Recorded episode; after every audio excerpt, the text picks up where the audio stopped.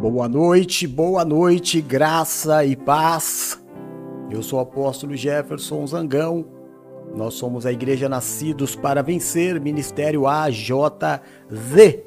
E eu preciso falar esse Z direito.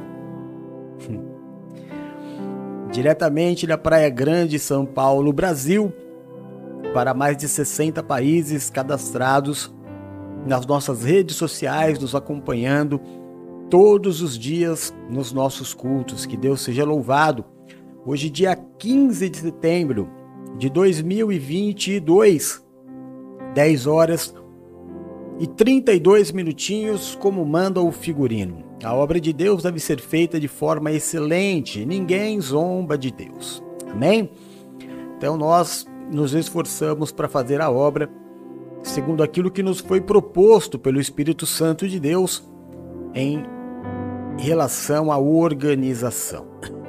Boa noite, Bispa Paula, querida da minha vida, minha filha, minha amiga, minha parceira de todas as horas. Que Deus te abençoe, te guarde e te proteja, te livre de todo mal e te dê um bom culto. Boa noite, Marcelão, querido. Presente de Deus, Marcelo. Separa aí na agenda. Domingo que vem, agora nós temos culto presencial aqui na Praia Grande, tá? Se quiser, vou te buscar aí na sua casa. É um culto rápido, tá? De uma hora. Se você tiver como vir, fica na bênção, fica na liberdade, tá bom? Em nome de Jesus. Boa noite, Janis Lee, querida, graça e paz, bom culto para você. Boa noite, Nina, meu amor, graça e paz, um bom culto para você. Boa noite, Bruna, meu amor maior, Deus te abençoe, papai te ama. Lu Luciana, Deus abençoe, te guarde, te proteja, te livre de todo mal. Bispo Duck, filho lindo, graça e paz, seja bem-vindo. Deus te abençoe e te dê um bom culto. No nome de Jesus. Amém? Bom, hoje é uma data muito especial. Nós vamos é, celebrar o aniversário da Raquel, nossa alegria, não é? Filha querida do ministério, filha espiritual, um verdadeiramente um presente de Deus, uma alegria onde quer que ela esteja. Basta ela chegar que a alegria acompanha, né? É um presente de Deus mesmo. Glória a Deus. É, espero que não se torne uma constante os aniversariantes que são homenageados no programa não comparecerem, né? Aí é melhor a gente parar. Misericórdia, né?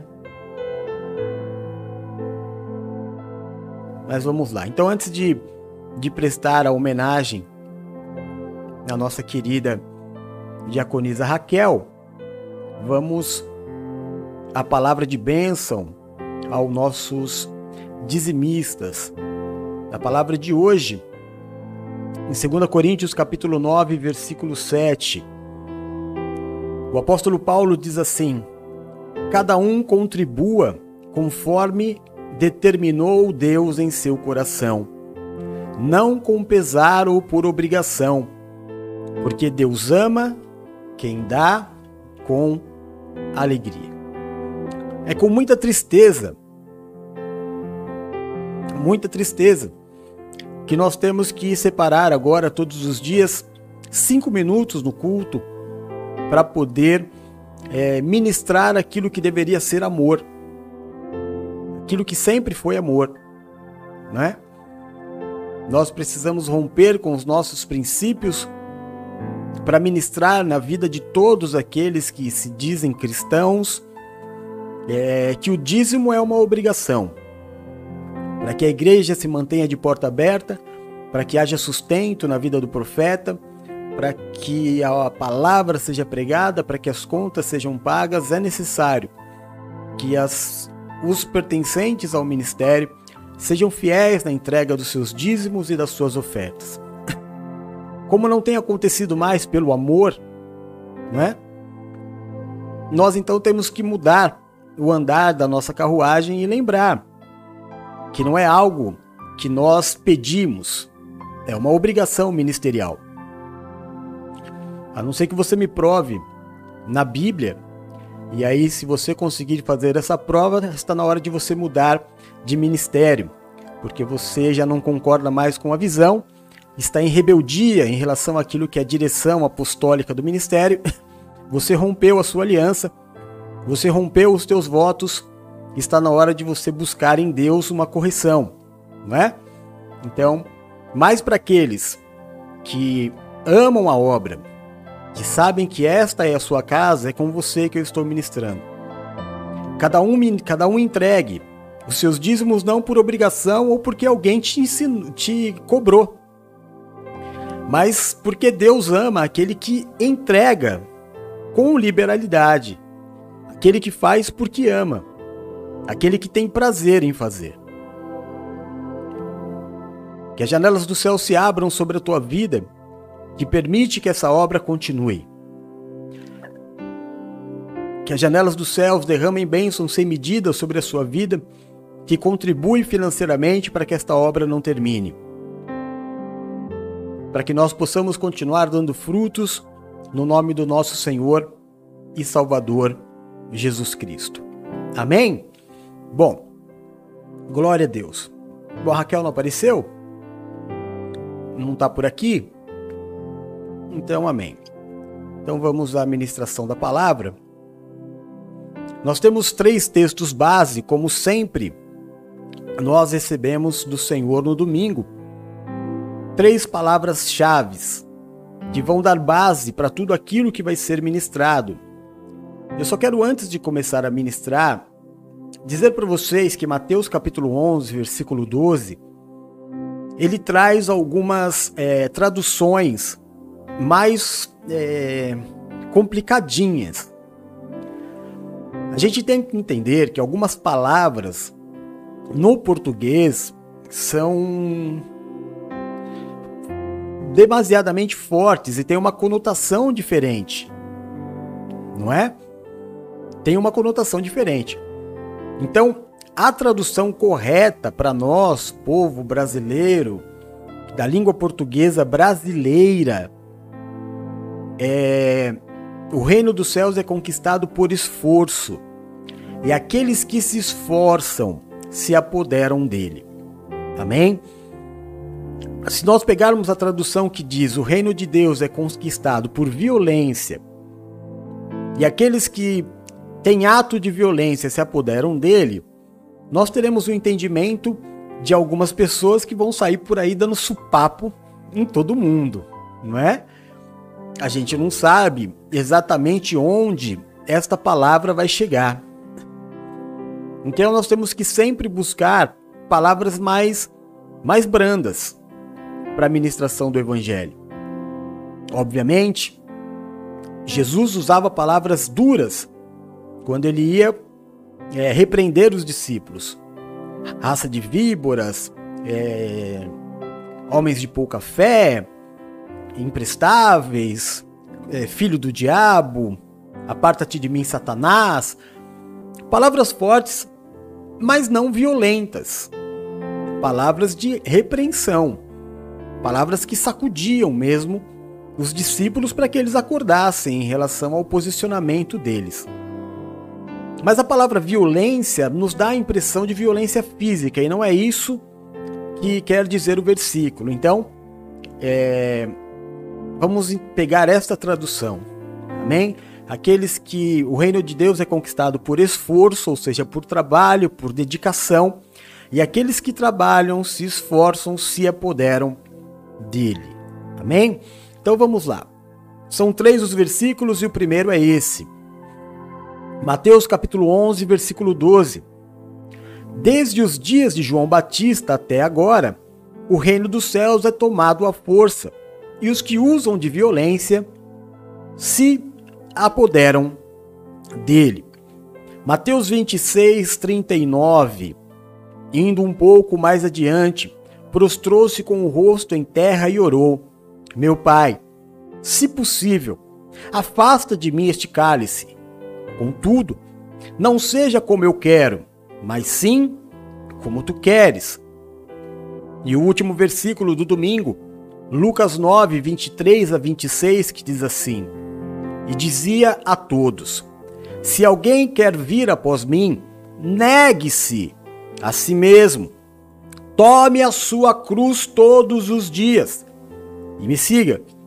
Porque qualquer que quiser salvar a sua vida, perdê-la-á. Mas qualquer que por amor de mim perder a sua vida, achá-la-á. Por quê? Que aproveita o homem ganhar o mundo todo e perder a sua alma. Porque qualquer que de mim e das minhas palavras se envergonhar, dele também se envergonhará o Filho do Homem quando vier na sua glória e na glória do Pai e dos santos anjos. Bom, quando a gente fala que é, o reino de Deus é tomado por esforço, nós temos que pensar em três áreas, porque somos corpo, alma e espírito. Vamos começar pelo nosso corpo. O nosso corpo geme, o nosso corpo se cansa, o nosso corpo é limitado.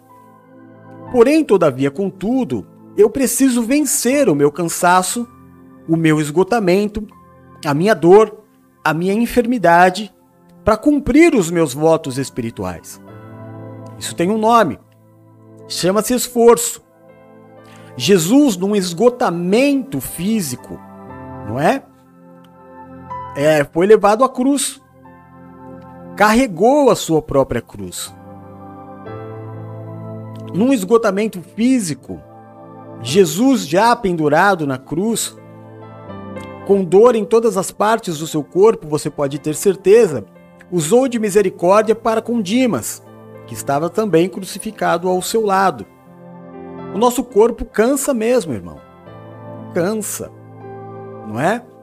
Eu não sei se você já teve maratonas de, de, de servidão, mas eu já tive uma maratona de 48 horas servindo a Deus sem parar, era um propósito do ministério. Nós ficamos, né, e não era a escala, era 48 horas servindo a Deus dentro da igreja. O olho fecha, as pernas doem, a cabeça dói, né? Dá vontade de sentar, dá vontade de ficar em pé, dá vontade de andar um pouco, dá vontade de sair correndo. Mas você precisa vencer a sua carne. Você precisa aprender a dizer não para a sua carne. Nós estamos vivendo numa época onde ninguém mais consegue dizer não, a não ser para o próprio Deus. Não é? Filhos mandam nos pais. Alunos mandam nos professores. População peitam a polícia. E por aí vai. A autoridade que Deus constituiu está totalmente banalizada. E é exatamente assim. Se eu criar o meu filho sem dizer não para ele, ele vai crescer completamente torto, sem limites, sem valores. Uma pessoa arrogante, mimada, que desiste de tudo. Como é que você tem educado o seu corpo? Todas as vezes que ele diz para você chega, chega? Todas as vezes que o seu corpo diz para você eu não aguento mais, não aguenta mais? Por que será que todos os atletas de ponta, olímpicos, mundiais, trabalham até a falha do músculo. Trabalham até que realmente não dê mais. Quando o músculo falha, aí sim o resultado chegou. Mas se olha, é, eu, tenho, eu quero estar num emprego aonde todo mundo me elogie, ame o meu trabalho, é, sejam meus amigos simpáticos, de preferência paguem o meu almoço. Mas, se no meu trabalho algumas pessoas começarem a se levantar contra mim, se o meu patrão começar a pegar no meu pé, cobrando alguns resultados, e a minha carne já diz: esse lugar não é para mim, Deus tem mais para você, né? pega as suas coisas, se ama, você em primeiro lugar, não é assim que a carne diz? E vai colocando no teu ego uma situação de que você realmente tem que abandonar. E aí, irmão, é um efeito dominó. É um efeito dominó. A partir do momento que a tua carne te vencer em uma situação, que por causa do apelo da sua carne, que está cansada, que está com dor, seja lá o que for, você rompeu uma aliança por causa disso, se prepare. Vai ser um efeito dominó. Outros rompimentos de aliança virão por aí. Então você vai pedir demissão do trabalho, aí vai acontecer a mesma coisa no teu namoro, vai acontecer a mesma coisa no teu noivado, vai acontecer a mesma coisa no teu casamento, vai acontecer a mesma coisa no teu ministério, porque basta alguma coisa não ir bem, você muda completamente. A tua carne te domina, é o verdadeiro bifão. O teu espírito não tem voz, é a tua carne, porque você só trabalha na boa. Você só trabalha se estiver feliz. Você só dá resultado se estiver feliz. Você só, só dá resultado se o vento estiver a favor. Se você estiver num barco, né? E o vento estiver contrário, e você tiver que ir para outro lado, você deixa o vento te levar para depois você voltar. E aí você nunca chega em lugar nenhum, porque você vai e volta, vai e volta, vai e volta, esperando o dia em que o vento vai estar a teu favor. Quando a gente chega numa certa idade, a gente aprende que vento a favor na nossa vida é raridade. Que 90% de tudo que temos vamos conquistar pelo esforço, inclusive a nossa salvação, inclusive o reino dos céus. Então você precisa, num determinado momento, dominar a tua carne, doutrinar a sua carne, fazer o jejum pode ficar bravo comigo. Olha, irmão, eu tenho 30 anos de ministério. 30 anos. Sempre amei todas as pessoas que andaram comigo. Nunca abandonei ninguém. Nunca. Trago esta honra na minha vida de nunca, jamais ter rompido a aliança com ninguém. Todas as pessoas que um dia me abandonaram, voltaram as costas, foram seguir as suas vidas de outra forma, sabem exatamente onde me encontrar, porque eu permaneço no mesmo lugar. Mesmo número de telefone, mesmo e-mail, mesma cara lavada, estou sempre no mesmo lugar. Eu não sou daqueles que retrocedem. Agora, nesses 30 anos de ministério, eu tenho a, a Elvira, que anda comigo há algumas décadas. Eu tenho a Renata, que anda comigo há algumas décadas. E elas acompanharam. Principalmente a Elvira, que teve um ministério é, muito, muito próximo, né? A Rê nós éramos muito juntos, mas aqui no litoral não tinha muito a coisa de vamos pregar em outro lugar. Eu e a Elvira não. Eu e a Elvira, a gente ia pregar muito em outras igrejas e ela sempre ia comigo. A Elvira acompanhou muitas pessoas que eram abençoadoras do ministério, que eram abençoadoras do meu ministério e que passaram. Mas o nosso ministério permaneceu. Algumas pessoas passaram porque nós estávamos num ministério em que havia envio, então nós não ficávamos muito tempo numa igreja. Logo éramos enviados para outra, então algumas pessoas ficavam. E quando nós chegávamos em outra igreja, ali havia um povo que ia cuidar, havia um povo que ia suprir. E em todos os lugares sempre foi assim. Nesses sete anos de Ministério NPV, da mesma forma. Muitas pessoas já andaram conosco, resolveram aí resolve com Deus, eu não tenho nada a ver com isso, como eu digo, permaneço no mesmo lugar, virar as costas e seguir a sua vida. Eu permaneço no mesmo lugar. Algumas pessoas tinham certeza de que a nossa igreja, Nascidos para Vencer, dependia financeiramente de Fulano. a ponto do dia em que ele foi sair da igreja, ele olhar na nossa cara, né? É, tava, eu, acho que eu, a Nina, é, não lembro mais quem estava lá, eu sei que nós éramos um grupo de 12, que já estávamos nos preparando para a traição, mas essa pessoa que tinha um dízimo mais alto, ele tinha certeza que era ele que bancava a igreja, e ele falou: Olha, eu vou sair da igreja e vocês não vão durar um mês.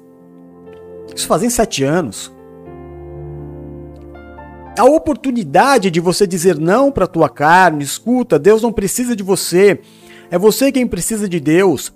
Você dizer para você mesmo, eu preciso de Deus, Deus não precisa de mim, baixa a bola. Jejua para mortificar a sua carne. O jejum é maravilhoso para você colocar a sua carne no seu devido lugar. Para você começar a prevalecer, que é isso? Quer dizer que eu só permaneço se estiver bem? Quer dizer que eu só permaneço se tudo acontecer do jeito que eu quero? As coisas não têm que ser do jeito que eu quero, e sim do jeito do dono. Se o dono quiser que eu prego, eu prego. Se o dono preferir que a Nina prega, a Nina prega. Se o dono preferir que o Eduardo pregue, ele pregue. Se o dono preferir que eu batize, eu batizo. Se o dono preferir que alguém que esteja comigo batize, batiza. Se Deus preferir que alguém que está andando comigo tenha a honra de ungir, unja. Mas que seja feito segundo a vontade dele. Eu é que não vou bancar de herói, irmão, e tomar a frente de tudo e falar, ah, aqui quem manda sou eu, sou eu que faço, aconteço. Não. Aqui todo mundo obedece. Claro que eu gostaria de. Eu gostaria de batizar a todos. Gostaria de ter ungido a todos. Mas essa não é a vontade de Deus. O apóstolo Paulo diz, ele nem se lembrava se um dia havia batizado alguém.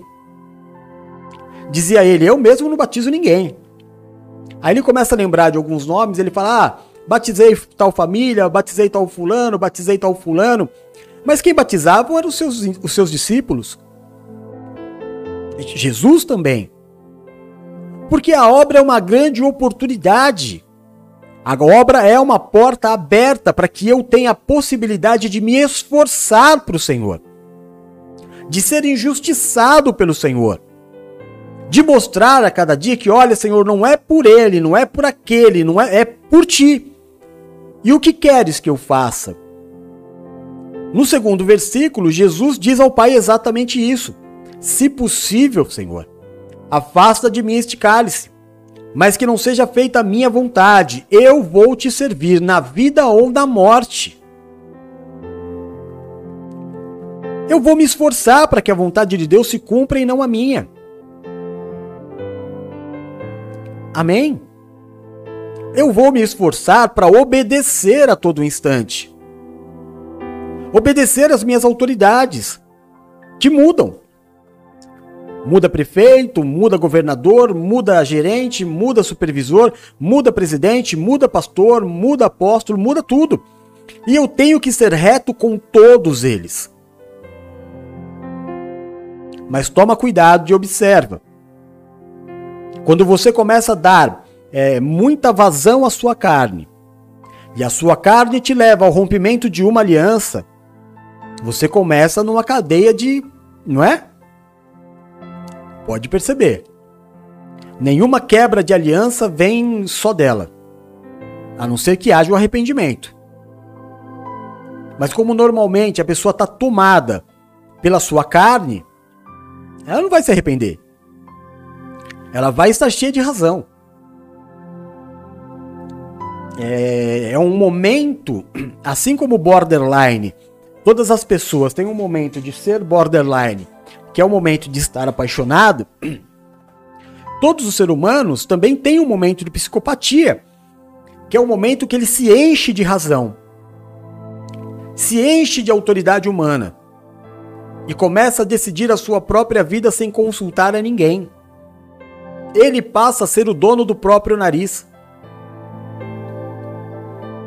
Algumas pessoas me chamam de pastor, mas eu não sou pastor delas.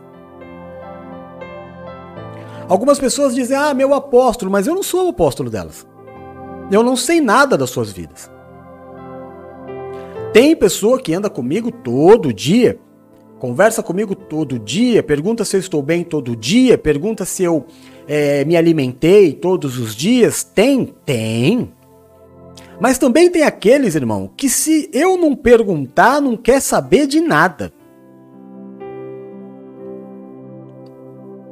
Você precisa doutrinar a tua carne. Você precisa colocar a sua carne no devido lugar. Porque o reino é conquistado pelo esforço. E somente aqueles que se esforçam se apoderam dele. Carne não entra no céu. Carne não vive milagre. Não vive. Vai viver milagre aquele que é humilde. Vai viver milagre aquele que é submisso. Vai viver milagre aquele que obedece. Porque a única forma que nós temos de agradar a Deus é exatamente obedecendo. Foi o próprio Senhor Deus quem disse no, último versículo que nós lemos: Se você quer vir após mim, negue-se. Negue-se, ou seja, acabou tua vontade. Não decide mais sozinho. Sou eu quem decido a sua vida. Não é mais você. Não, não desista de nada da tua vida. Pega a tua cruz e me segue. Sou eu quem direciona a tua vida, diz o Senhor. Você não se aliancia com nada, você não desiste de nada. Quem toma conta da tua vida sou eu. De que adianta você ganhar o mundo inteiro e perder a sua alma? De que adianta carnalmente você ser a pessoa mais feliz do mundo, mais rica do mundo e perder a sua salvação?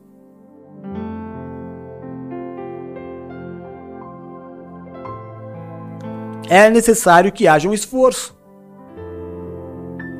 É necessário se colocar Deus em primeiro lugar, porque se Deus não for primeiro na sua vida, ele não ocupa lugar nenhum.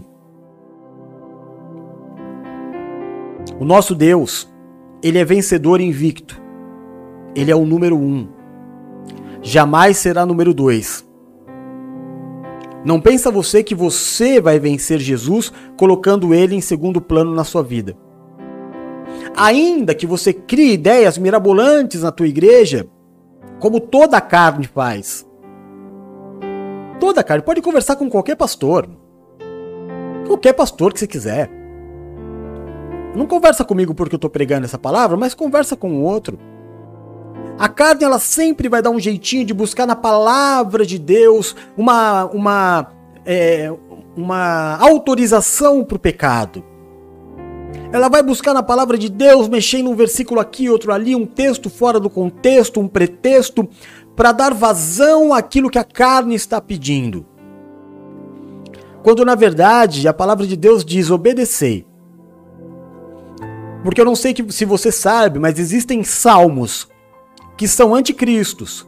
Cristos não, anticristo. Que pregam absoluta lei. Existem salmos que pedem a cabeça dos inimigos, a morte dos inimigos. Existem salmos que não servem para a igreja cristã. Porque é o salmo dos judeus.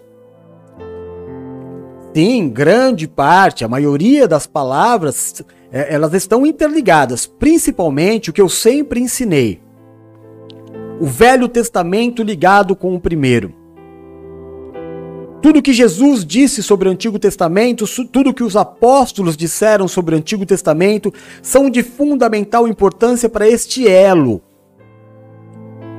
entre o antes e o depois de Cristo. Mas cuidado! Não é porque está na Bíblia que eu vou fazer. Eu preciso de um pastor. E se você não está vivendo em conformidade a igreja que Cristo criou, então, meu irmão, a tua carne já te dominou há muito tempo. Quem não quer dar satisfação é a carne. Quem não quer obedecer é a carne. E se é a carne que está te dominando, você está bem distante do reino dos céus. Porque carne e sangue não herdarão o reino, diz o Senhor. O meu esforço diário como cristão é fortalecer o meu espírito e mortificar a minha carne, dizer não à minha carne. Não à rebeldia, não à avareza, não à prostituição, não à mentira, não ao prazer. Renunciar a tudo que é ilícito para que haja bênção na minha vida. Para que haja milagre na minha vida. Se verdadeiramente eu quero que Jesus Cristo seja Deus na minha vida, então eu preciso andar em conformidade com aquilo que é a vontade dele. Hoje eu gravei um vídeo falando sobre Teseu. É, coloquei no grupo. É, na verdade, coloquei no grupo daqueles que me procuram como pastor. Eu não quero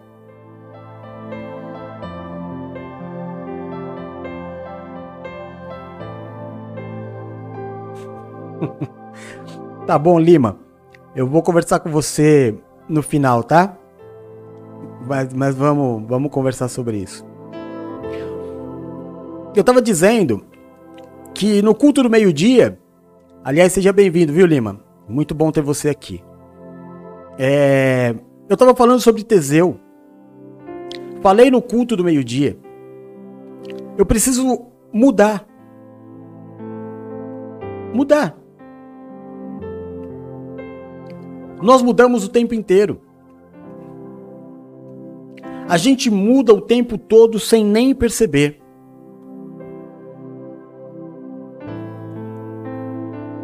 Você nem percebe as, a obra que o Espírito Santo de Deus faz na tua vida. Como não percebe a obra que a carne faz na sua vida. É claro, irmão, todas as vezes que você permitir todas as vezes todas as vezes, boa noite, Ale, seja bem-vindo. Vou falar com você no final, tá? Fica aí, você e o Lima. Vamos conversar. Todas as vezes que a tua carne falar mais alto, o sexo ilícito. Ai, eu vi o diabo. Mentira, irmão. Que mané viu o diabo? Você não viu o diabo coisa nenhuma. Você teve foi um prazer gigantesco.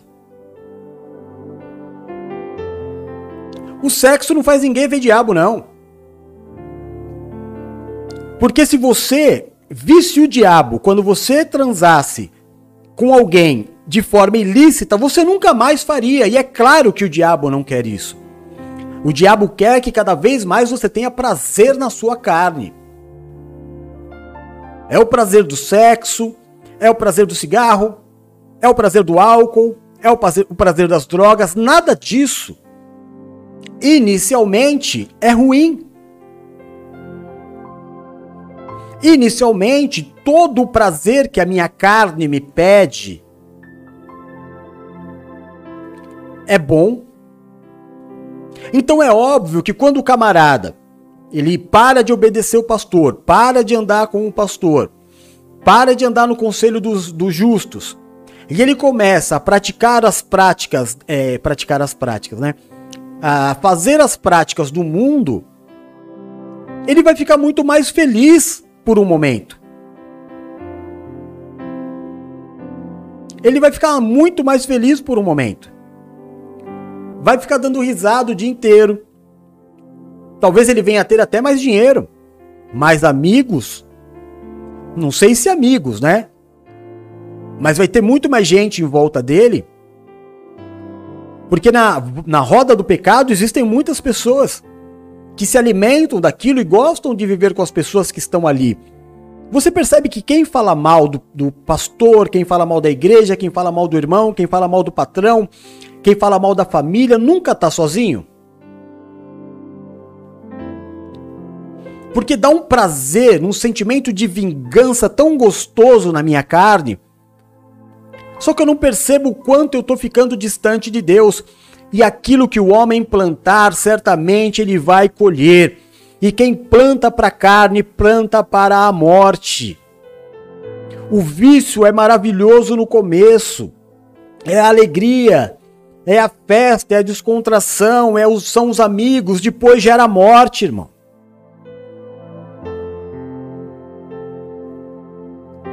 Ou você não sabe quais são os frutos da carne?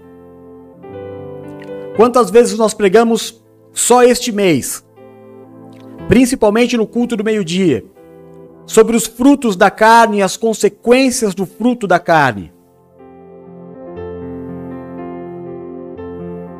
Você nunca vai ver nos dois, três primeiros anos que a pessoa saiu debaixo da cobertura do pastor, debaixo da cobertura da igreja e está vivendo livrinho, é o, é, o, é o filho pródigo. Enquanto ele tem o suprimento, ele está felizão. Ele nem lembra que o pai existe. Ele só vai lembrar do pai quando todo aquele castelo de areia cair. Porque tudo que você constrói na carne é um grande castelo de areia. Então você precisa falar não. Se o teu fraco, se o teu fraco é, lá, é dinheiro, fique longe de apostas, por exemplo. Não vá passear no shopping. Vá passear numa praça. Ou quando você sair de casa para passear no shopping ou vai em algum lugar, deixa o cartão em casa e leva o dinheiro contado. Se o teu fraco é mulher, não frequente lugar onde existe sensualidade. Se o teu fra fraco é algum tipo de álcool ou droga ilícita, se afaste das pessoas que usam, se afaste dos lugares onde tem isso. É um esforço, irmão. É esforço. Eu preciso falar para minha carne, chega, não quero. Vai ser fácil? Não vai ser fácil, mas tem uma hora que você tem que decidir. Vou continuar na religião? Vou continuar sendo oprimido dentro da religião? Vou continuar não deixando, é, deixando de ter vida? para servir a um sistema quando Cristo me libertou para a liberdade, porque aqui neste lugar a minha carne se sente protegida. Diga não à sua carne. Diga não às suas emoções em segundo lugar, sabe por quê, irmão? Porque algumas pessoas elas têm a coragem de falar assim: "Eu não fiz porque não senti no coração", ou o pior: "Ah, eu fiz porque senti no coração de fazer". Vai errar sempre. Porque o coração do homem, diz a palavra de Deus, é o mais corrupto e enganoso órgão de todo o corpo humano. Por que, que você não pega e vai fazer caridade para o teu maior inimigo? Você sempre faz caridade para onde o teu coração aponta, não para onde Deus aponta. essa caridade que você faz, você perde tempo, perde dinheiro e não ganha nada. Nada. Porque a Bíblia diz que se eu amar quem me ama, eu não tenho nada em troca. Que eu preciso amar aqueles que me odeiam. Aí sim eu provo ser diferente. Quando você diz assim, ah, eu vou fazer caridade, você vai fazer caridade para aquele que o teu coração já chorou. Você não consulta a Deus e fala, para onde eu tenho que ir? Para Etiópia ou para Nínive? Aí você faz e a tua emoção, o teu coração enganoso fala: Ó, oh, como você é bonzinho.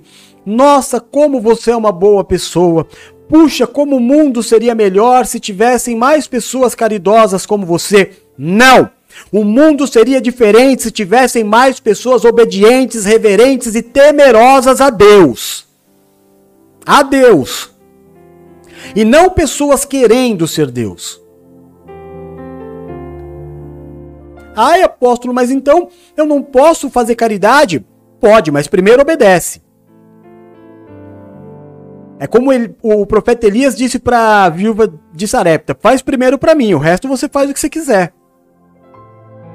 Primeiro você obedece, porque melhor obedecer do que sacrificar. E quem sabe o caminho, O melhor para a tua vida, os pensamentos a teu respeito é o Senhor, não é o teu coração. É por ser guiado pelo teu coração, talvez que você esteja com tantas lutas na tua mente.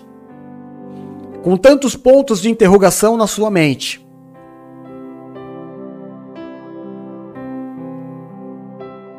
Amém? E o terceiro ponto de esforço é o espírito. Cinco. Cinco vitaminas para o teu espírito mensais. Ora todo dia. Ponto. Jejua todos os meses. Ponto. Entrega o teu dízimo. Ponto. Leia a Bíblia todo dia, nem que seja uma página.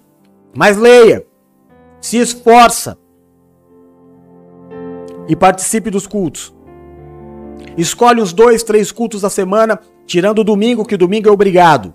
Domingo não é opção, domingo é obrigação. Escolhe uns dois, três cultos, seja meio-dia, noite, o que você quiser e assiste. Chega no final do mês, pode me cobrar. Cobra, chega no teu, no, chega em mim, chega no, olhando no meu olho e me cobra. Fala que as coisas não estão dando certo. Liga para mim. Manda uma mensagem e fala: Apóstolo, fiz tudo.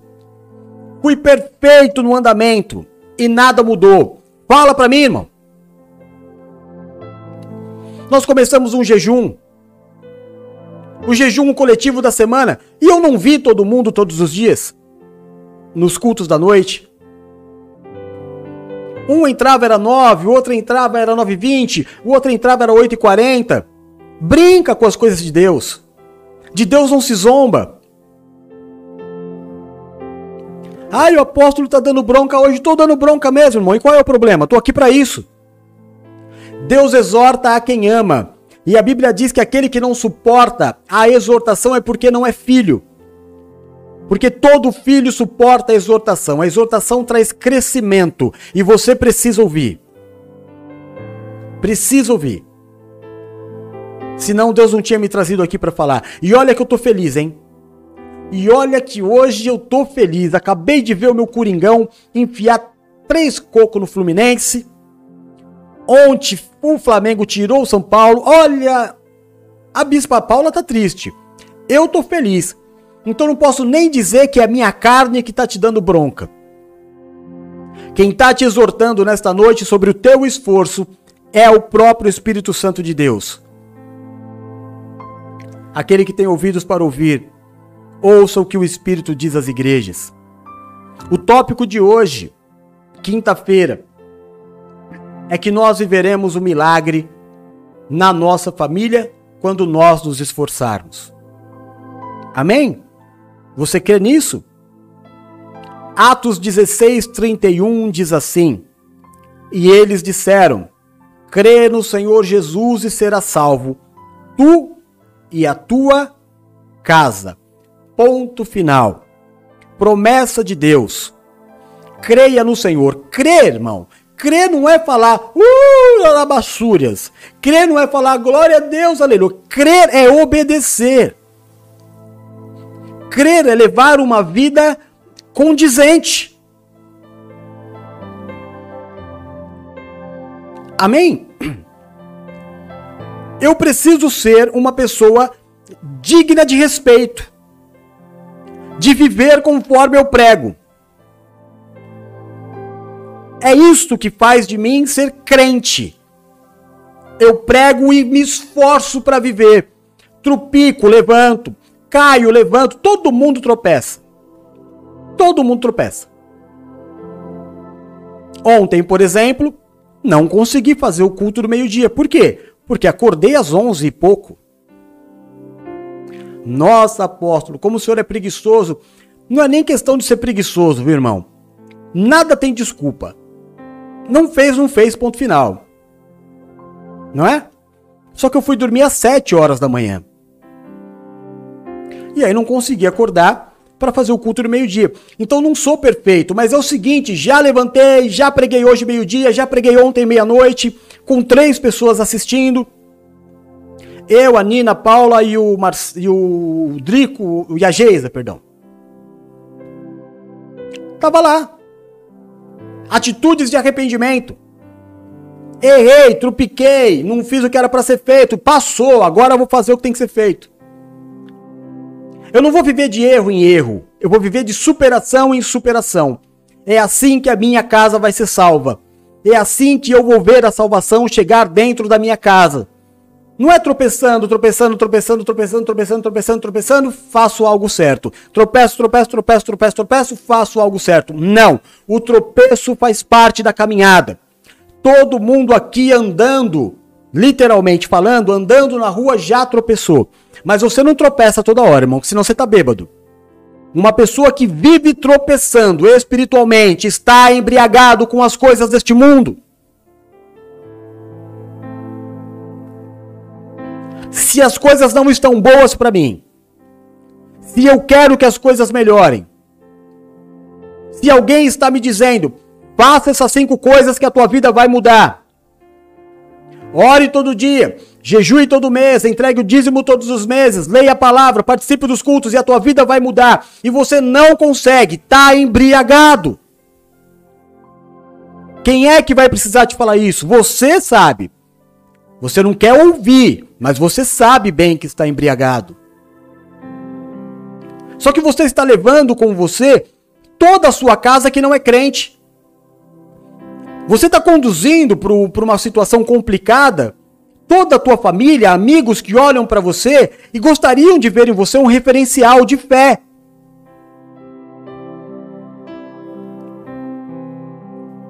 Olha, irmão, vamos deixar uma coisa clara aqui.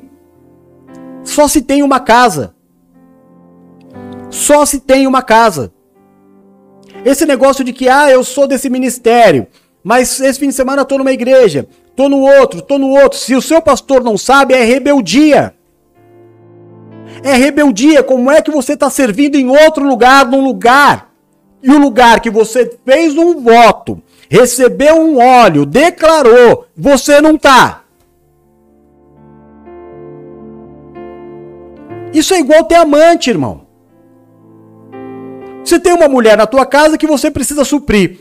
Você não supre a tua casa, mas supre a amante. Qual é a bênção que você acha que tem na tua vida? Aqui ninguém é, é escravo de ninguém, somos escravos de Cristo. Mas cada um anda conforme os votos que fizeram.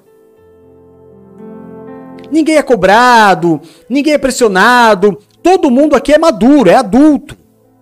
Todo mundo é adulto. Eu sei o que precisa ser feito, eu vou e faço. Por quê? Porque Deus vai me honrar, cara. Porque os meus amigos vão olhar para minha vida e vão mudar de vida, porque os meus familiares vão olhar para minha vida e vão mudar de vida. Sim, vai ter um grupo que nunca vai gostar de você. O Senhor Jesus disse isso, como ele foi perseguido, nós seremos também. E isso é prova de que o nosso ministério está pelo caminho certo.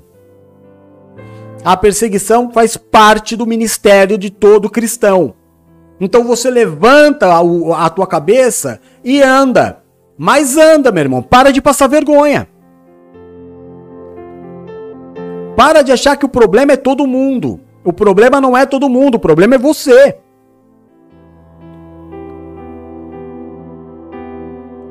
Uma vez eu fui fazer uma consultoria e a pessoa me perguntou assim: é, Jefferson, vou ter que fechar. Aliás, ele me afirmou, ele não me perguntou. Ele falou, Jefferson, eu vou fechar. Eu falei, por quê? Ele falou, esse meu ramo aqui tá saturado. Era ramo de videolocadora. E realmente, irmão, tinha videolocadora em cada esquina. Aliás, em cada bairro tinha umas duas, três, lembra? Aí começaram a vir ainda as multinacionais de, de nesse ramo.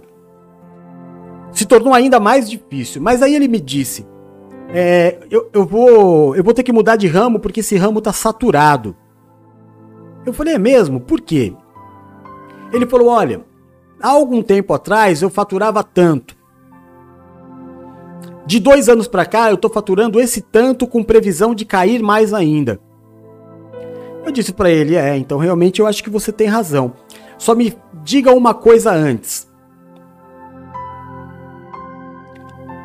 Das videolocadoras que existem no bairro, alguma delas está prosperando? Aí ele falou: Ah, tem um camarada lá que, nossa, tá sempre cheio, ele reforma, pinta e põe luminoso. Naquela época era moda luminoso, né? Essa foi de lascar, hein?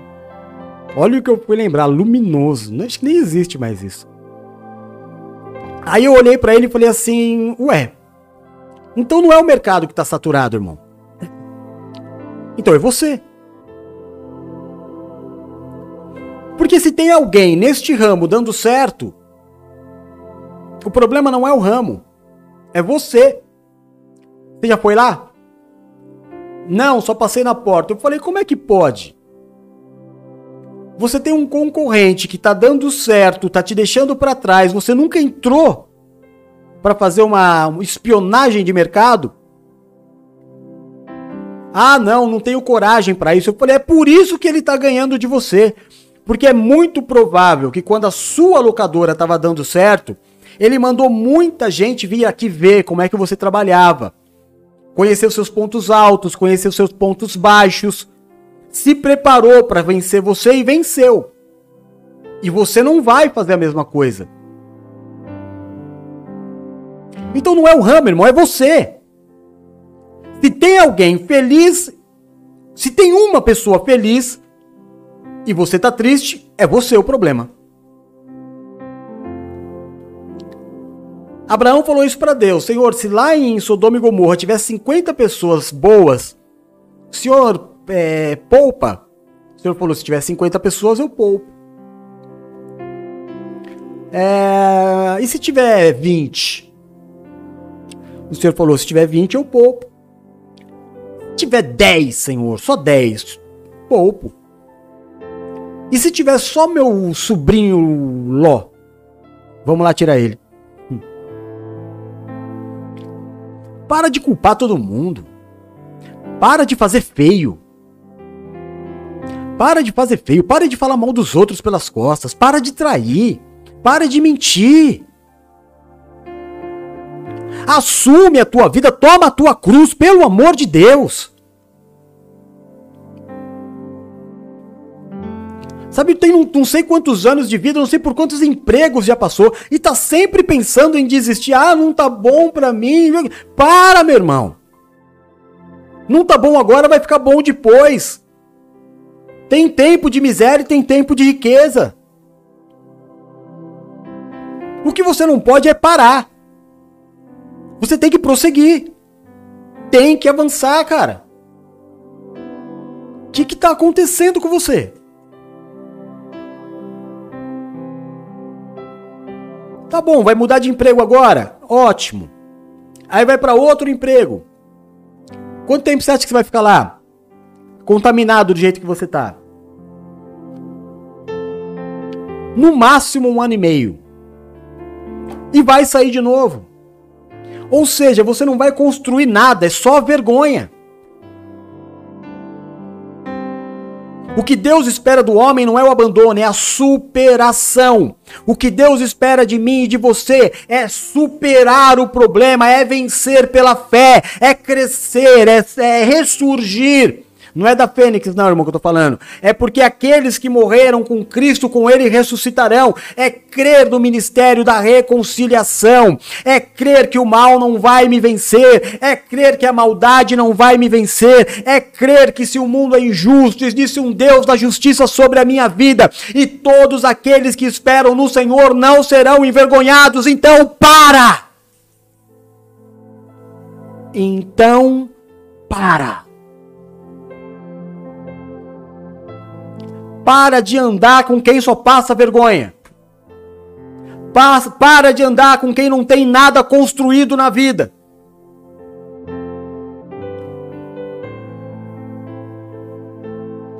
É um tal de abrir ouvido, irmão, para quem não construiu nada.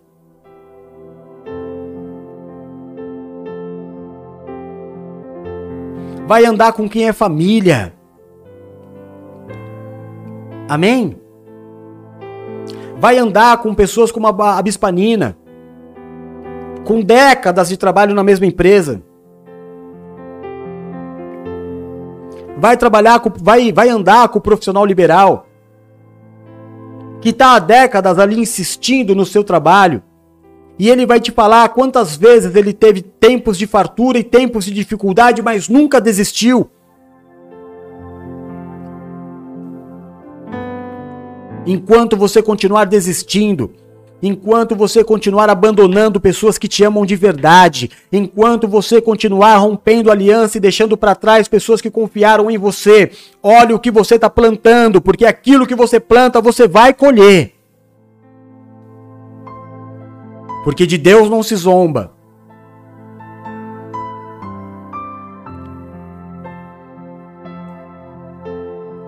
Seja fiel no pouco. E Deus te colocará no muito.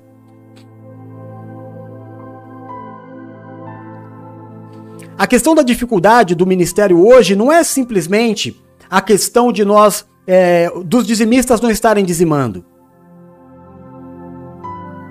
Isso é só o mais grave. Mas nunca é só o mais grave, porque se é o só o mais grave, irmão, vamos orar e conversar. O que está acontecendo? Mas não é só isso.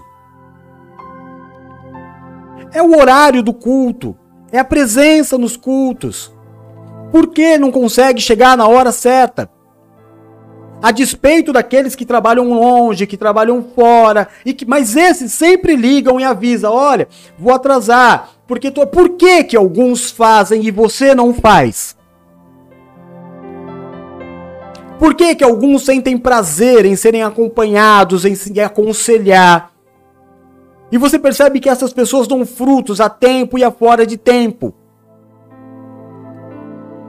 Dá fruto na família, dá fruto na saúde, dá fruto pessoal, dá fruto no ministério, dá em tudo que faz é bem sucedido, porque a Bíblia diz que será assim. E a Bíblia não vai mentir.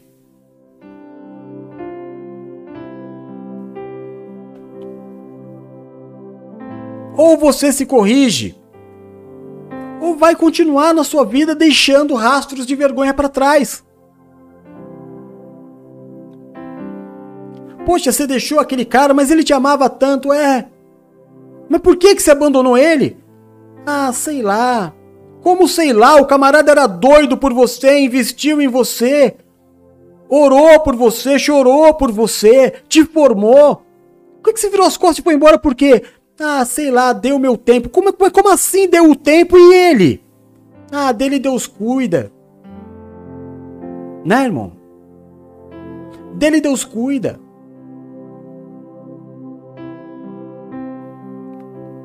É um rastro de vergonha.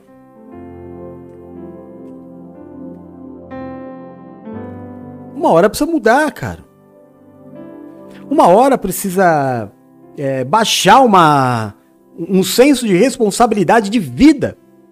Como o apóstolo Paulo dizia pros, pros, na, nas suas cartas, né? Olha, eu, eu fico sem saber como agir, dizia ele. Porque eu deveria trazer uma palavra mais forte para vocês, mas não posso. Porque se eu falar o que eu tenho para falar, metade de vocês vão embora. Então não posso dar o alimento sólido e tenho que continuar alimentando vocês com leite até que vocês se tornem maduros na fé.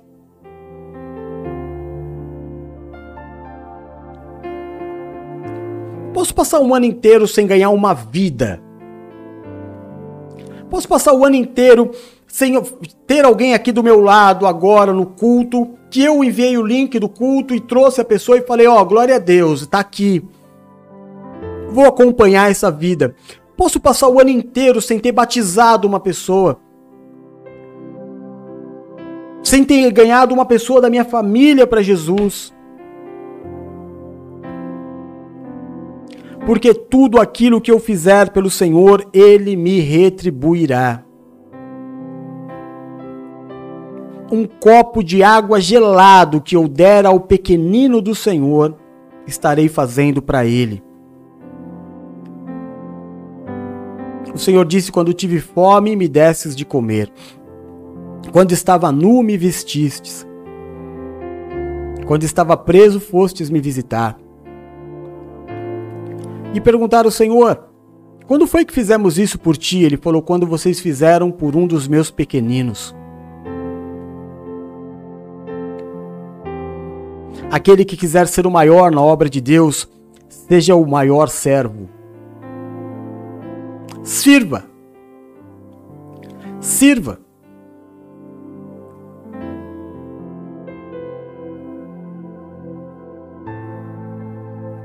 Toma tua cruz.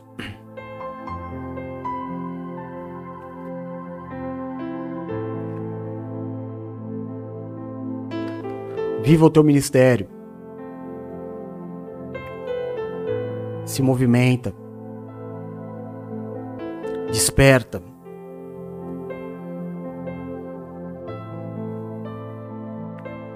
Deus quer fazer tanto na tua vida. Tem te dado tantas oportunidades de se esforçar.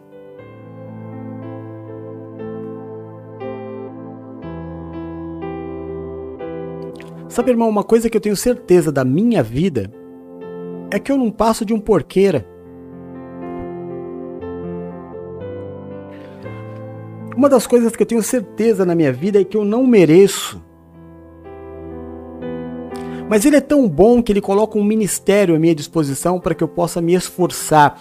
E eu me esforço com dor, irmão. Eu, como eu gosto de te dizer, estou pregando com dor. Como eu gosto de te falar, ah, irmão, olha, meu pescoço está doendo e eu estou aqui pregando. Eu estou sentado aqui praticamente desde as 8 horas da manhã, aconselhando, cuidando de vidas, fazendo textos, enviando texto, fazendo arte. Ontem a Nina, como sempre, né? Como sempre, Bispa Nina me chamou ela falou, pai, manda para mim a arte. E eu tinha feito uma arte geral, né? Aí eu tava conversando com ela, eu falei, peraí, filha, aí já abri aqui o Photoshop, já peguei a arte, já peguei uma foto dela, já preparei uma arte é, personalizada para ela, do culto dela, e já falei, pronto, filha, tá aí. Cara, pronto para servir. Porque graças a Deus o meu templinho aqui, o templinho que Deus me deu, esse estúdio, eu faço tudo aqui. Eu não terceirizo nada. Deus me capacitou para fazer tudo. Não estou falando que eu faço da melhor forma, mas faço. Faço, estudo, tudo aqui, irmão. Aqui no templinho. Faço os flyers, faço os programas, faço os textos, faço as palavras. Tudo aqui. Não tem que mandar pra gráfica, ah, faz uma arte aí pra Bispanina. Não, filha, tá aqui, ó, peraí que eu já, já tô pronto. Tô pronto para servir. Porque um ajuda o outro. Porque o ministério é um segurar a mão do outro.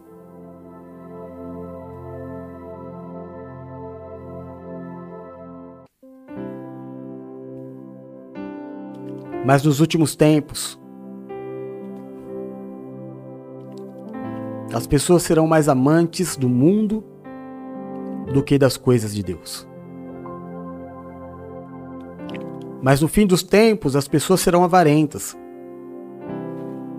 Vão gastar os seus dinheiros com tudo, mas vão sonegar a parte de Deus. Serão egoístas, egocêntricas, dadas ao vinho e às festas. Serão fofoqueiras, irreverentes. Acorda, meu irmão. Se esforça. Se esforça.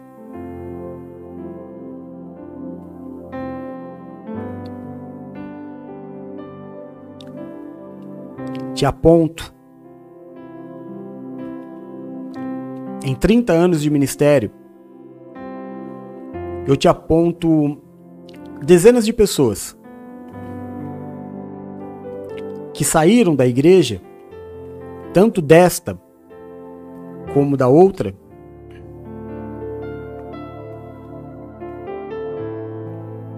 que estão felizes carnalmente mas que não geram mais nenhum fruto para Deus. Porque estão estéreis. E é exatamente isso que o diabo quer. Que você olhe para aqueles que saíram e diga: Nossa, olha lá, tá vendo como tá feliz? Libertou. Claro. Se libertou do espírito que te prendia no mundo espiritual. Agora você tem tudo que a tua carne quer, você tem muito mais motivo para dar risada.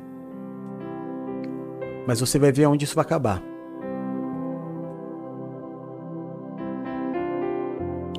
Foi por isso que Nicodemos buscou a Jesus e Jesus disse a Nicodemos: Nasce de novo, meu irmão. Nasce de novo porque o que te aguarda não é bom. O que é nascido da carne é carne. O que é nascido do espírito é espírito.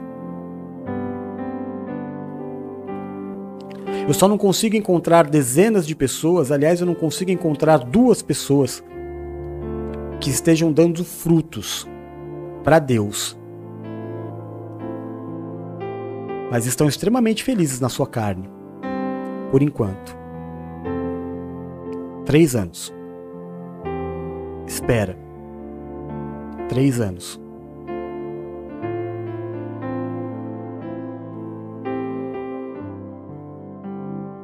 O que me importa é gerar frutos para Deus. Agora, depois de velho, você acha que eu vou me, me tacar para começar a desejar prazer da carne? A gente tem dado aqui notícias todo dia. Todo dia combatendo a religião, combatendo a, a, a malignidade da religião. Ontem nós tivemos uma das notícias mais tristes, mais fortes. Agora vem o irmão aqui e fala a mesma coisa. A mesma coisa. Meu irmão Lima Ney aqui, ó. Vem fala a mesma coisa que nós ontem praticamente ficamos o programa inteiro falando. Não vai mudar nunca, irmão. Carne é carne. Deus te deu uma irmandade, Deus te deu um corpo, Deus te deu pessoas que te amam de verdade, isso não tem preço, desperta tu que dormes. Há uma bênção. Há uma bênção de Deus que diz que você e a sua casa servirá ao Senhor, mas para, irmão. Para de passar vergonha. Para de falar mal de mim. Sabe? Para que tá feio. Lembra quando você chegou na igreja, o jeito que eu te abracei? Que eu cuidei de você? Quanto eu investi em você? Para que tá feio. Para com esse negócio de ficar indo em outra igreja sem eu saber. Para que tá feio. Você acha que está agradando a Deus? Está buscando base aonde? Está se aconselhando com quem? Cuidado. Ô meu irmão, olha para mim. Eu amo você. Cuidado, que aquilo que o homem semear, certamente ele colherá. Para, porque você e a tua casa servirão ao Senhor se você se esforçar. Mantiver os seus princípios. Amém? Eu não quero obrigar ninguém a andar comigo, não, irmão. No grupo da igreja, nem tô entrando mais. Se o teu problema sou eu, eu fico cada vez mais longe. Todo mundo que me procura, eu respondo, não tenha dúvida. Todo mundo que quer estar tá perto de mim, que quer que eu pastoreie, tá perto. Mas eu não vou ficar perturbando aqueles que não querem que eu seja pastor. Mas cumpre o teu voto cumpre o teu chamado, porque se o problema sou eu, eu já me afastei. Qual vai ser a tua desculpa daqui para frente? Ah, porque ele não tem mais ele agora. Agora é você, o ministério e o teu voto. Tirando eu, qual era o outro problema? Tirando o apóstolo do ministério que te amou, que cuidou, que te ensinou, qual é o outro problema? Porque esse já não tem mais. Né? Claro, você já percebeu que no grupo de WhatsApp da igreja eu já não participo. Mas não tem problema nenhum para aqueles que me têm como pastor, porque me chamam no privado e eu recebo a todos. Mas isso tudo é para facilitar a tua caminhada. Para que você volte a dar frutos, para que você volte a amar o Senhor, para que você volte a cumprir os teus votos.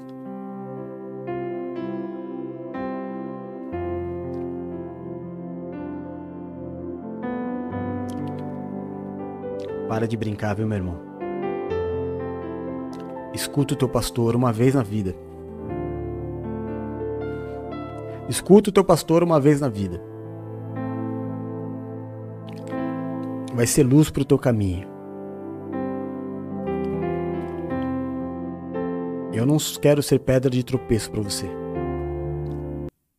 Eu quero ver você bem. Eu quero ver você feliz. Recebe essa palavra.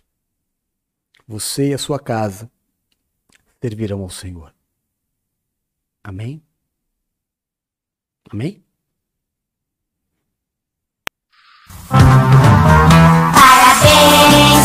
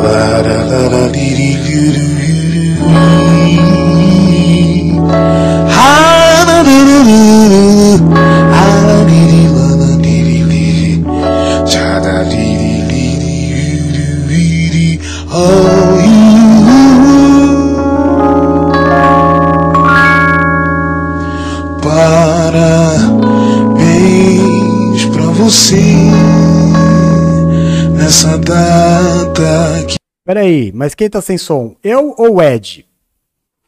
Vocês precisam me explicar, né? É o Super Ed ou sou eu que tô sem voz? Vou esperar, tem o delay, né? Tem o delay.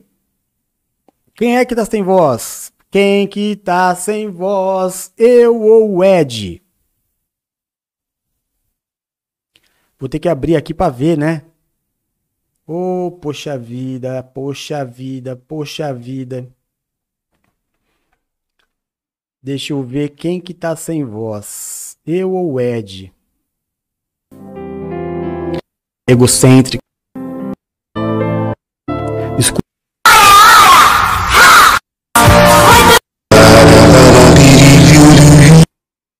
Não, tá com som.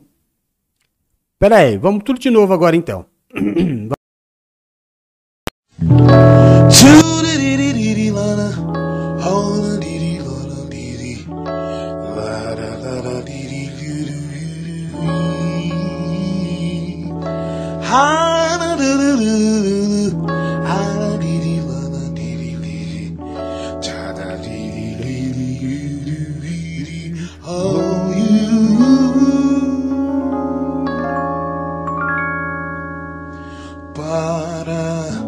Parabéns pra você nessa data querida. Muitas felicidades, muitos anos de vida. Parabéns pra você nessa data querida. Muitas felicidades, muitos anos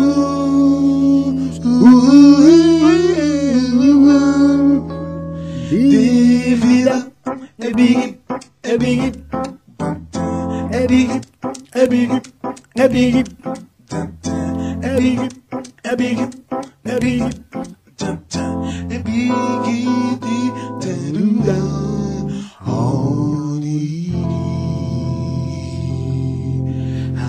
É o Ed, é o Ed. O Ed veio aqui dar os parabéns para nossa querida alegria. Mas não foi só o Ed não. Ó quem mais veio dar parabéns para você, ó, ó, ó. Parabéns, Raquel. Que Deus te abençoe, não somente hoje, mas todos os dias da tua vida. Que Deus abençoe você, a tua casa e a tua família, em nome de Jesus. Que nesse novo ciclo que se inicia na tua vida seja cheio de bênçãos e cheio de experiência com o Senhor na tua vida. Fica com Deus, eu te amo Jesus. Bispa Adriana. É, Bispa Adri.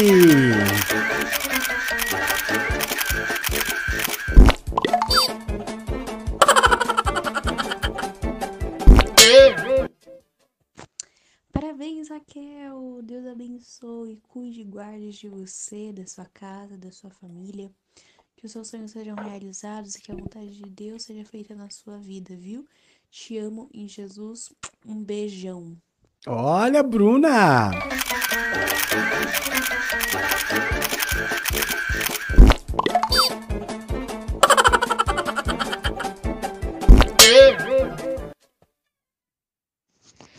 Raquel, parabéns, muita paz, saúde, prosperidade, felicidade, caminhos abertos, que Jesus Cristo renova a sua vida, trazendo alegria, sucesso. Continua sendo essa pessoa maravilhosa que você é. Parabéns. Ra- Drico.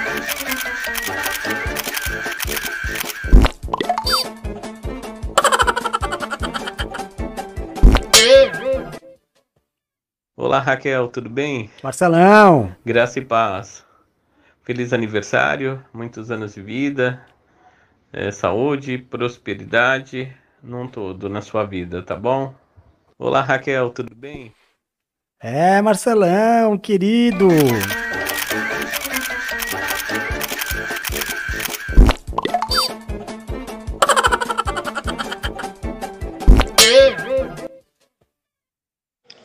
Oi, Raquelzinha! Diaconisa querida, nossa alegria, que Deus te abençoe, te prospere, que realize todos os desejos do teu coração, que as bênçãos dele nunca faltem sobre a tua vida, viu, meu amor?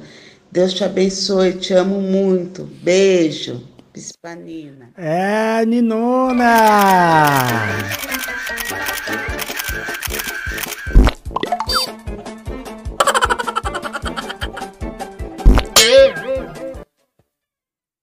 Parabéns, Raquel. Que Deus te Bispa guarde, Paula. te proteja, realize todos os seus sonhos e que essa data se repita por muitos e muitos anos. Parabéns. Não, já falou, Bispa Paula.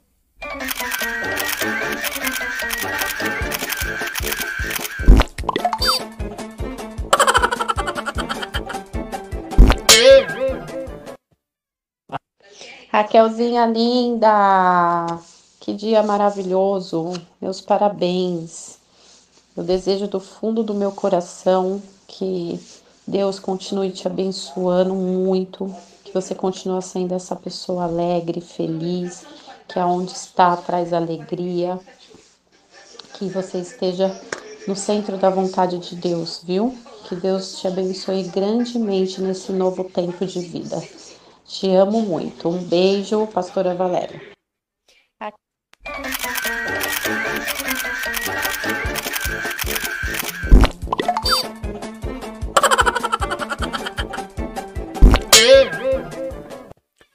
Ó, agora peraí, porque os olhos mais lindos do planeta mandaram. Tá no meu telefone, peraí. Vamos ver se dá pra ouvir. Raquel, nossa alegria, feliz aniversário, que Deus te abençoe, te guarde, que este novo ciclo seja recheado de bênçãos na sua vida, que este novo tempo seja um tempo de vitórias, um tempo de muitas, muitas, muitas bênçãos. Feliz aniversário. É, deixa eu pôr de novo que eu pus errado, peraí. Raquel, nossa alegria. Feliz aniversário, que Deus te abençoe, te guarde, que este novo ciclo seja recheado de bênçãos na sua vida, que este novo tempo seja um tempo de vitórias, um tempo de muitas, muitas, muitas bênçãos. Feliz aniversário. Aí, ó, terminar com a vozinha da Lu, não. Não com a vó. Não com a vó. Deu pra ouvir? Deu, né? Não com a vó da Lu, vo, vozinha, voz, vozinha da Lu. É maravilhoso. Agora, ó, você avisa a Raquel que o Bispo Eduardo não ama ela não, viu? Mandou mensagem não. Ou mandou? Acho que não mandou não. Bom, então é isso, nossa homenagem prestada à, à nossa amada diaconisa. Que Deus abençoe muito, muito, muito. Nós vamos agora à nossa oração da virada, não é? Por favor, coloquem os seus pedidos de oração para que a gente possa é, ler antes de orar, tá? Por favor, coloquem os seus pedidos de oração aqui. Nós vamos orar, vamos ler cada um dos seus pedidos, é, vamos apresentar diante do Senhor, em nome de Jesus. Deus seja louvado.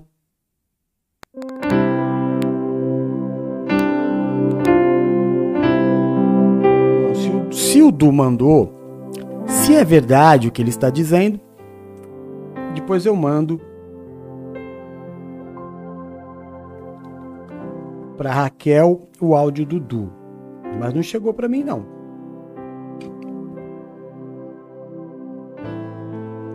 O último que chegou foi da Luluzinha.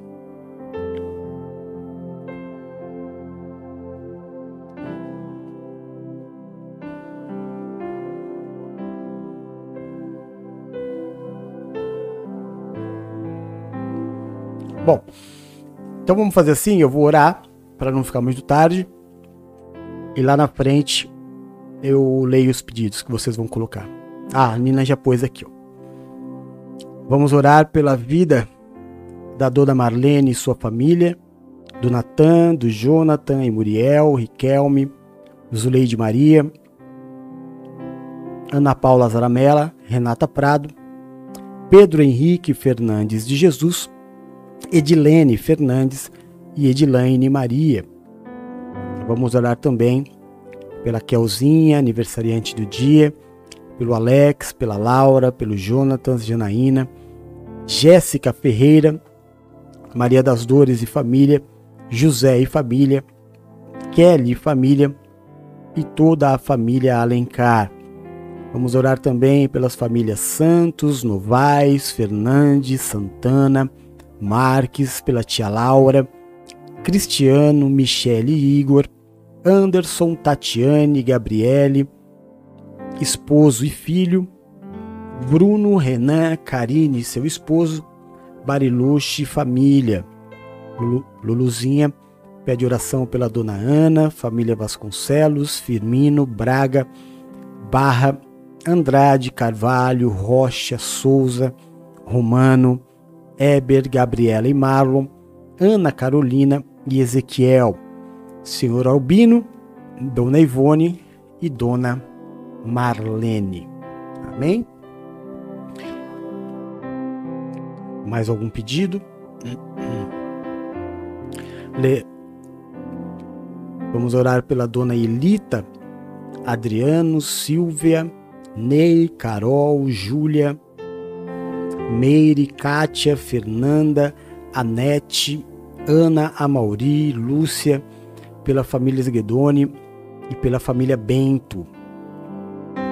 Vamos orar pela tia Cláudia, pelo tio Francis, Henrique Jaqueline, Ingrid e família, Soraya Silva, Gabriel e família, Claudinéia e Milena, Babi e família e família Marco Pito. Vamos orar pela família Gabriela, Pedro, Henrique, Lívia, Steph, Stephanie, Vitória, Marcelo, Ítalo, Adriana, Genilda e pelo pai do Drico. Vamos orar pela família Couto, família Pereira, pela Elvira e sua família, Karina, Cláudia, Guilherme, Angelina, Mateus, Luiz Henrique, Maria Cecília, Wilson, Ney, Silvia, Priscila e Patrícia. Vamos orar também pelo Pietro Rocha, Dona Odete, pela cunhada da Luluzinha, Anai, seus sobrinhos, pelos tios da Lu, seus primos, pela família Macedo e pela família Marcelino.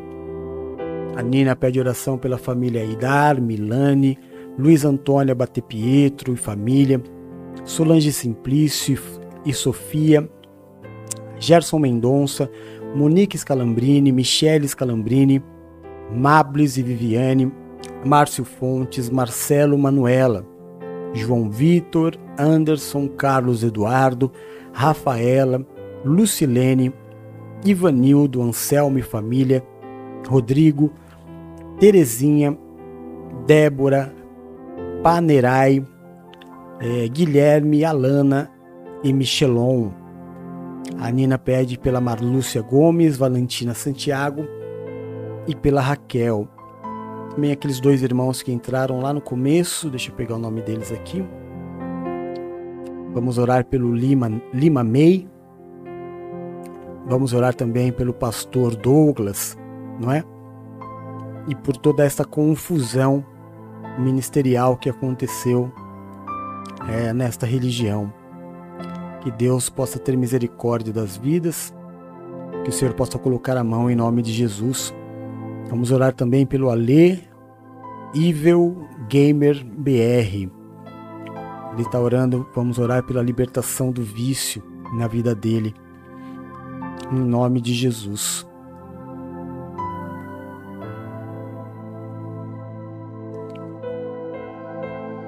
Amém.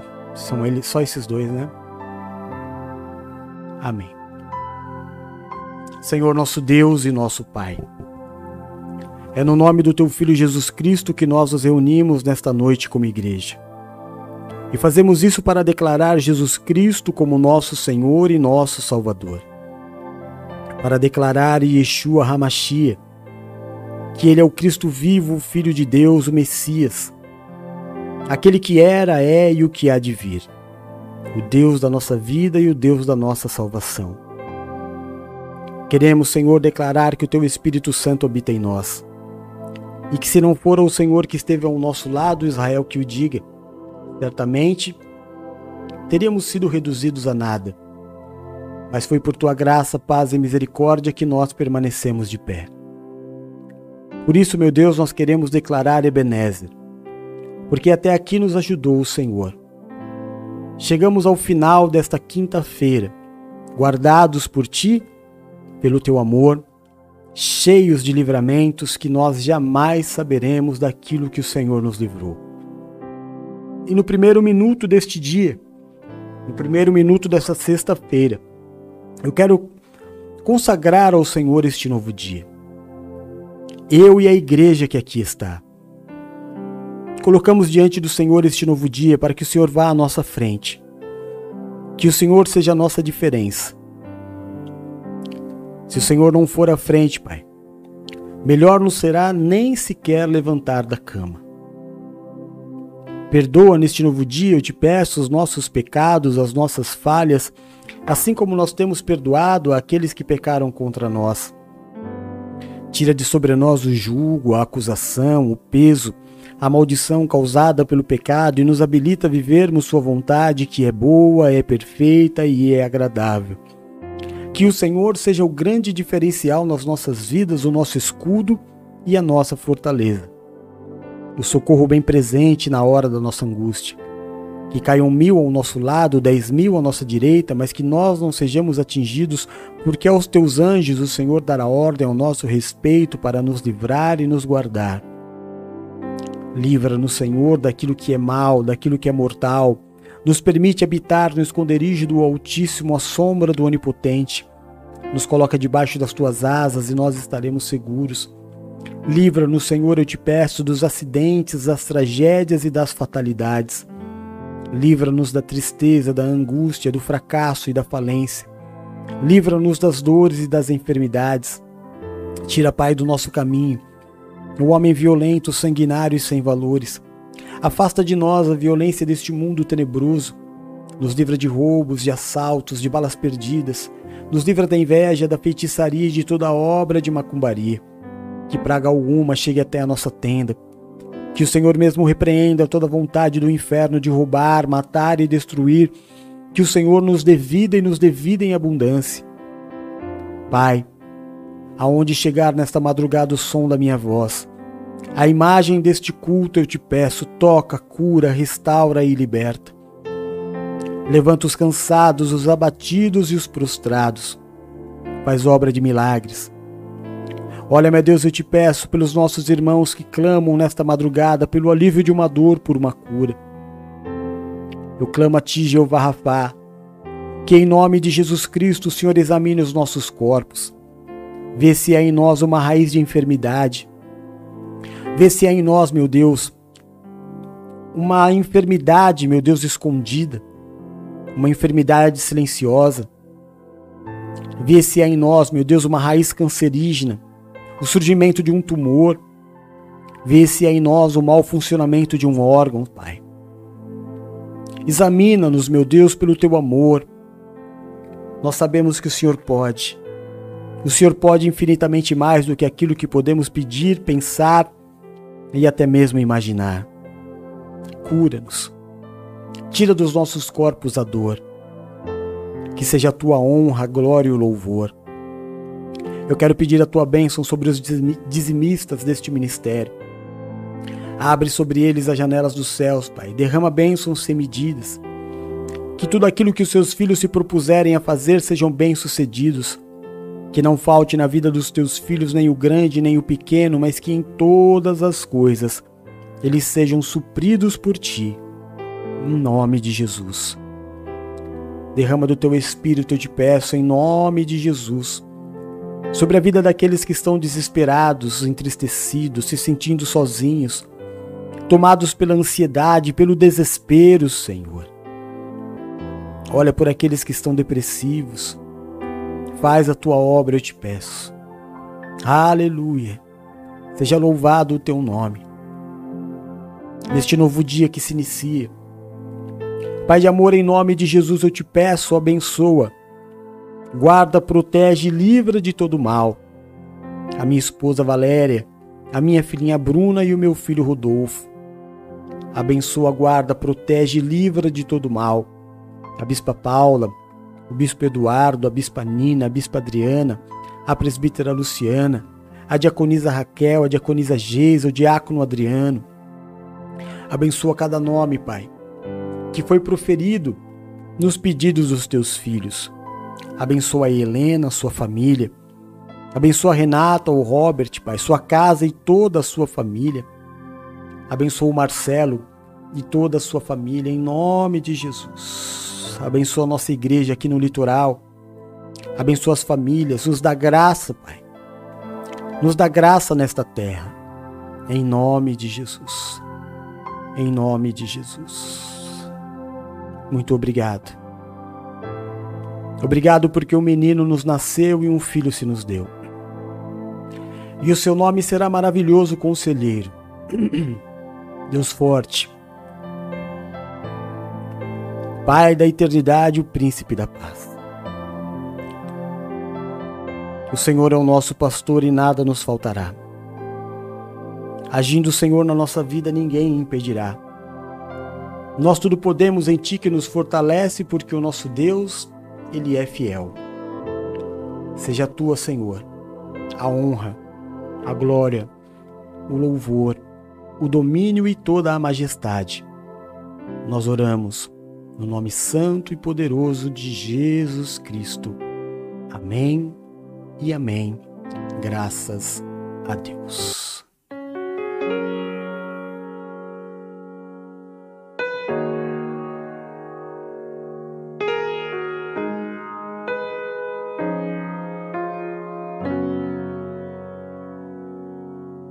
Bendito seja o Cordeiro que na cruz